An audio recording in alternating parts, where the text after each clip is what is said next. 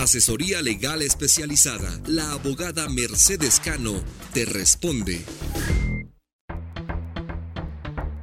Buenos días amigos. Desde Nueva York para Horizonte Migrante. Las preguntas que hace inmigración a las personas que están entrando.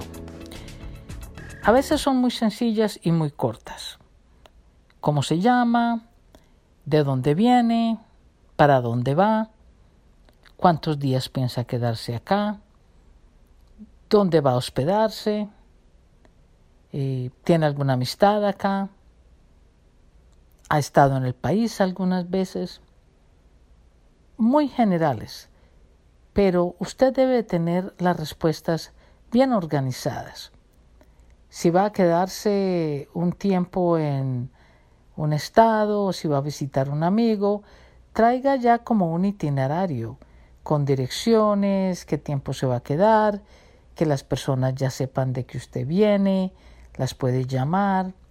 Si planea ir a ver museos, entonces tener la lista de museos, eh, ya haber averiguado más o menos cuánto hay que pagar para entrar, como tener una idea de que el paseo es una cosa muy programada. La inspección eh, frente a un oficial en el aeropuerto puede ser cuestión de minutos como puede ser una cosa larga. Eh, los oficiales tienen derecho de sospechar de alguna de sus respuestas o de tener un récord de que ha habido problemas con esa visa y la pueden pasar a una segunda inspección. Ya en esa segunda inspección habrá preguntas más exactas y quizás un poco más agresivas porque tienen que decidir si usted va a entrar o no al país. Entonces es importante amigos que tengamos este viaje bien preparado.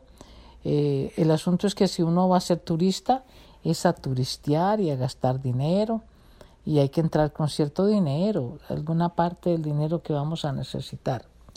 Tratar de tener todo por escrito para no tener que buscar en el celular para que así no tenga usted que abrir su celular. Bueno, amigos, les deseo un feliz día y estamos en contacto. Asesoría legal especializada. La abogada Mercedes Cano te responde.